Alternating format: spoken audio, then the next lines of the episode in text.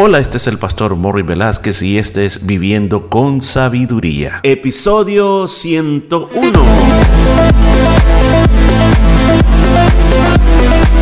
Y en el programa de este día estaremos aprendiendo cómo aplicar la sabiduría de Dios a nuestra vida a través del libro de Proverbios. Muchos consejos muy hermosos basados en la palabra de Dios. Todo esto y mucho más en Viviendo con Sabiduría. Quiero darle las gracias por acompañarnos siempre en esta jornada. Yo creo que usted y yo, a través de estos eh, devocionales del libro de Proverbios, nos está haciendo conciencia de que existe otra forma de vida y esa es vivir con sabiduría. Yo le agradezco a mi Padre Celestial porque un día me salvó y me llamó para servirle. Le agradezco porque ha puesto su Espíritu Santo sobre mí y sobre usted para que nos guíe en todo lo que estamos haciendo. Pero también ahora hemos descubierto la importancia de que el Espíritu Santo también es un espíritu de sabiduría y clama para que nosotros usemos esa sabiduría en todas las cosas diarias de nuestra vida. ¿Para qué? Para que nos vaya mejor. Así que vamos a la palabra de Dios capítulo 16 nos encontramos en este día y vamos a sacar esos consejos que esta palabra nos tiene a nosotros. Veamos qué nos dice las, las escrituras y, nos encontramos y nos encontramos en el versículo número 13. Versículo número 13. Ayer estuvimos viendo unos versículos muy hermosos acerca de cómo el rey cuando habla es dirigido por Dios también estamos viendo la importancia de ser justos a la hora de hacer negocios con otras personas. Y así también eh, hablamos un poco de las injusticias que existen en las naciones. Ahora vamos al versículo 13. Dice, los labios justos son el contentamiento de los reyes, y estos aman al que habla lo recto. Ahora, una vez más, Salomón, él está hablando con experiencia, él es un rey. Y él está diciendo, yo me complazco, yo me alegro cuando la gente me dice la verdad y cuando la gente es honesta. Yo me alegro cuando alguien viene a mí con honradez y con sinceridad. Yo me alegro grandemente. Porque él como rey, una de las cosas que tenía que hacer el rey, además de el gobierno, era administrar justicia. O sea, en aquellos días en Israel, eh, el pueblo podría pedir audiencia con su rey, le presentaban los casos al rey y el rey tenía que decidir. Por ejemplo, uno de los casos que quedó registrados en la Biblia es el caso de aquellas dos mujeres rameras o que ejercían la prostitución y que ambas tuvieron un niño cada una, casi en el mismo tiempo. Y ellas dormían con sus niños. Entonces un día una de ellas se acostó sobre el niño, lo asfixió, lo mató, eso pasó durante la noche.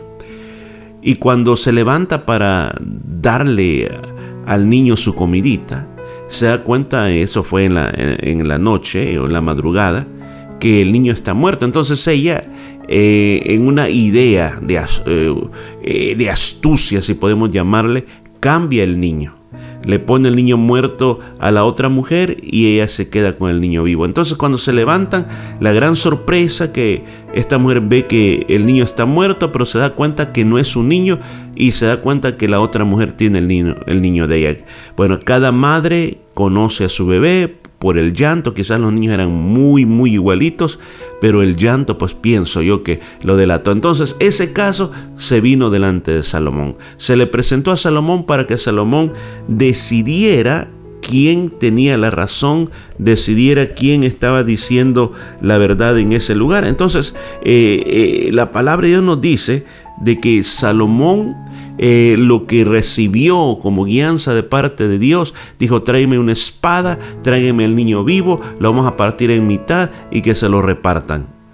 Pues la verdadera madre gritó desde lo más interior de su corazón, rey, no mate al niño, déselo a esa otra mujer. Entonces el rey entendió que esta mujer estaba siendo sincera, mientras que la otra decían, sí, sí, sí, mátenlo, mátenlo. Entonces entendió que no era el hijo de ella. Y dijo, bueno, esa mujer está mintiendo, devuélvanle el niño a su verdadera madre. O sea, esos eran los casos que pasaban en la corte del rey. Entonces, por eso está diciendo que es importante los labios verdaderos y los labios sinceros, porque con lo que mucho trataba Salomón era con la gente que mentía. Ahora pensemos a nuestro Rey soberano Dios. Él ama también que nosotros de nuestra boca salgan verdades y no mentiras. Que no usemos la mentira como el pan de cada día.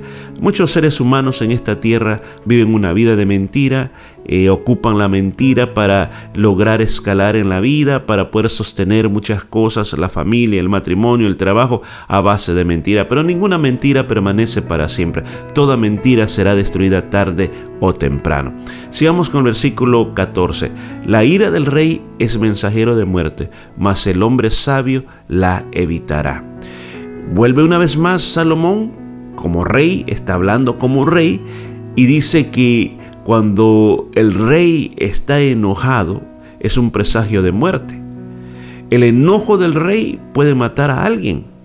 O sea, ¿por qué razón? Un rey tenía el poder de quitar la vida.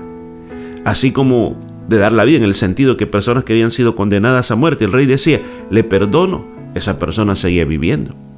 Pero si una persona dice, no, o sea, yo me rebelo contra el rey, el rey podía mandarla a matar. Por ejemplo, como uno de los casos que pasó y le pasó a Salomón también, cuando eh, su padre David estaba casi ya muriendo, uno de los hijos de David, Adonías, él eh, dice, bueno, el trono me corresponde a mí.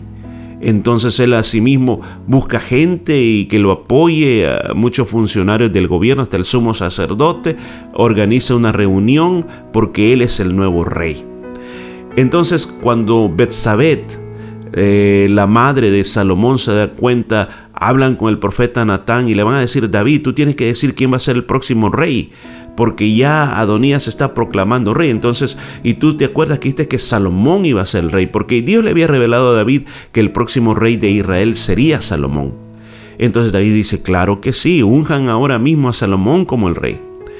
Entonces cuando Salomón es ungido como rey, ahí se tocan los shofaros, los, las trompetas, para anunciar que hay un nuevo rey Israel. Entonces en ese momento cuando está este grupo de personas con Adonías se dan cuenta que lo que están haciendo ahora ya se trataría como traidores al nuevo rey. Cada quien sale viendo, no quiere nada que ver con Adonías, así que dice, no, no, nos vamos de aquí.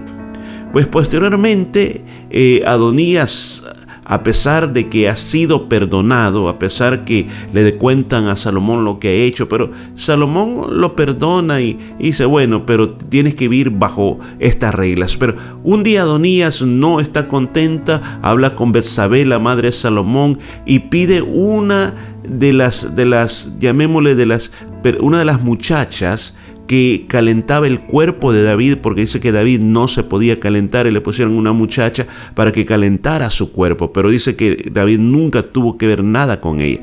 Pero viene Adonías dice, yo quiero, le dice Betsabé, que hables con Salomón, yo quiero que le digas de que me dé esa mujer, porque de todo modo el trono era mío. Y había una situación que tomar una de las personas que había estado con su padre era casi reclamar lo que era de su padre.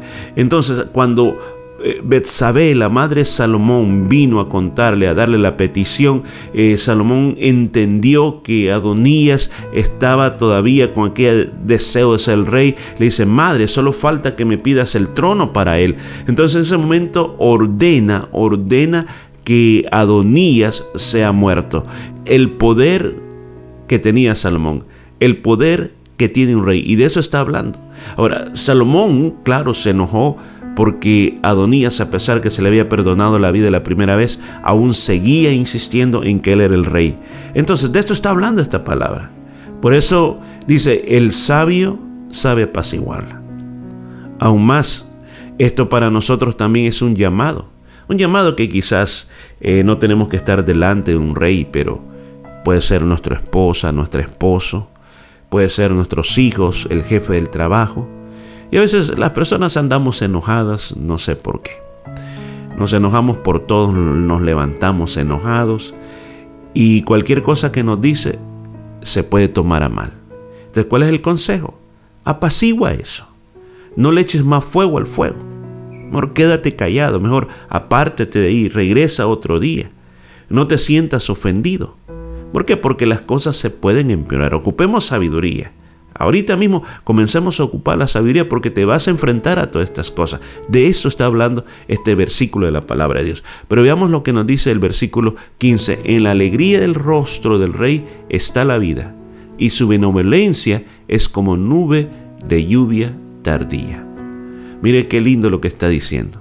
Está diciendo que si el rey está contento, la vida será mejor para todos. Contar con su aprobación es como una lluvia de primavera. Como el rey tiene tanto poder o tenía tanto poder, pues era importante que el rey estuviera contento, porque, por ejemplo, tenemos casos en la Biblia como el caso del rey Saúl. La Biblia dice que cuando el rey Saúl eh, estaba en desobediencia con Dios, él comenzó a hacer cosas más allá de lo normal. Por ejemplo, David iba huyendo el rey Saúl, el rey Saúl lo quería matar, estaba enojado con David. Y pasa por donde viven los sacerdotes. Y él no dice, el sacerdote no sabe qué es lo que David anda haciendo, sino que le dice, bueno, vengo en misión del rey, tienes algún pan que comer, alguna arma que me des, porque salí tan pronto que no me quedó tiempo de agarrar lo que necesitaba. Le digo, mira, tenemos ahí la espada con que mataste a Goliat, tenemos el pan que hemos cambiado, el pan que ponemos en el altar, así que si quieres comer de eso, y lo hace. Entonces un malo estaba por ahí viendo lo que hizo este sacerdote, le da aviso a Saúl, Saúl viene enojado y le dice que por qué han ayudado a David, por qué lo han traicionado y ordena que maten a todos los sacerdotes y a sus familias, imagínense. Imagínense lo que hace el rey Saúl. Ahora, está hablando de la benevolencia, está hablando de un rey cuando hay que hacer lo correcto y el rey está en ese buen humor, está contento, pues ayuda a todos, como David. Recuerdo que hay una parte cuando dice que celebraban la fiesta de los tabernáculos, celebraron este, el pueblo de Israel por primera vez, eh, muchas fiestas principales. Él ordenaba que al pueblo le repartieran pan, que le repartieran carne, eh, tortas de pasas. O sea, el pueblo se gozaba cuando llegaba las celebraciones en la época de David. Pues, ¿qué tiene que ver esto con nosotros? Tiene que ver quizás, eh, pongámosle que tú eres el rey. Entonces cuando tú estás contento, vas a favorecer, vas a ser como una lluvia que favorece a muchos. Pero como el versículo anterior decía, hablaba de la ira del rey. Pensamos que el rey eres tú, que el rey soy yo. Y que cuando estamos radiantes, cuando estamos contentos, podemos hacer cosas buenas por los demás. Yo creo que hay cosas que a veces nos amargan, nos ponen tristes, pero qué bueno es cuando podemos superar lo que nos quiere atar y poder ver el lado bueno, el lado de las promesas de Dios y caminar con ese eh, rostro radiante para ser de bendición para los demás. ¿Qué lección podemos dejar este día como algo que podemos aplicar a nosotros ahora mismo? Bueno, en primer lugar, Dios ama la honestidad. Y si tú eres una persona honesta con Dios y con todos, vas a ser apreciado por Dios. En segundo lugar, hay locuras que cometemos cuando estamos enojados. Pero, ¿qué mejor es calmarse, tranquilizarse? O tú, o tú puedes estar al otro lado, personas que hoy mismo te puedan maltratar con lo que dicen. Pero como dice este proverbio, versículo 14, es de sabio apaciguarlos. Trata de apaciguar las cosas, no le eches más fuego a los conflictos. Y por último, el rostro radiante es de bendición. Trata, esfuérzate. Que las cosas de la vida no te amarguen, sino que esfuérzate en Dios y sé de bendición para los demás, que es lo mejor que puedes hacer. Bueno, continuamos mañana con más de esta vida de sabiduría.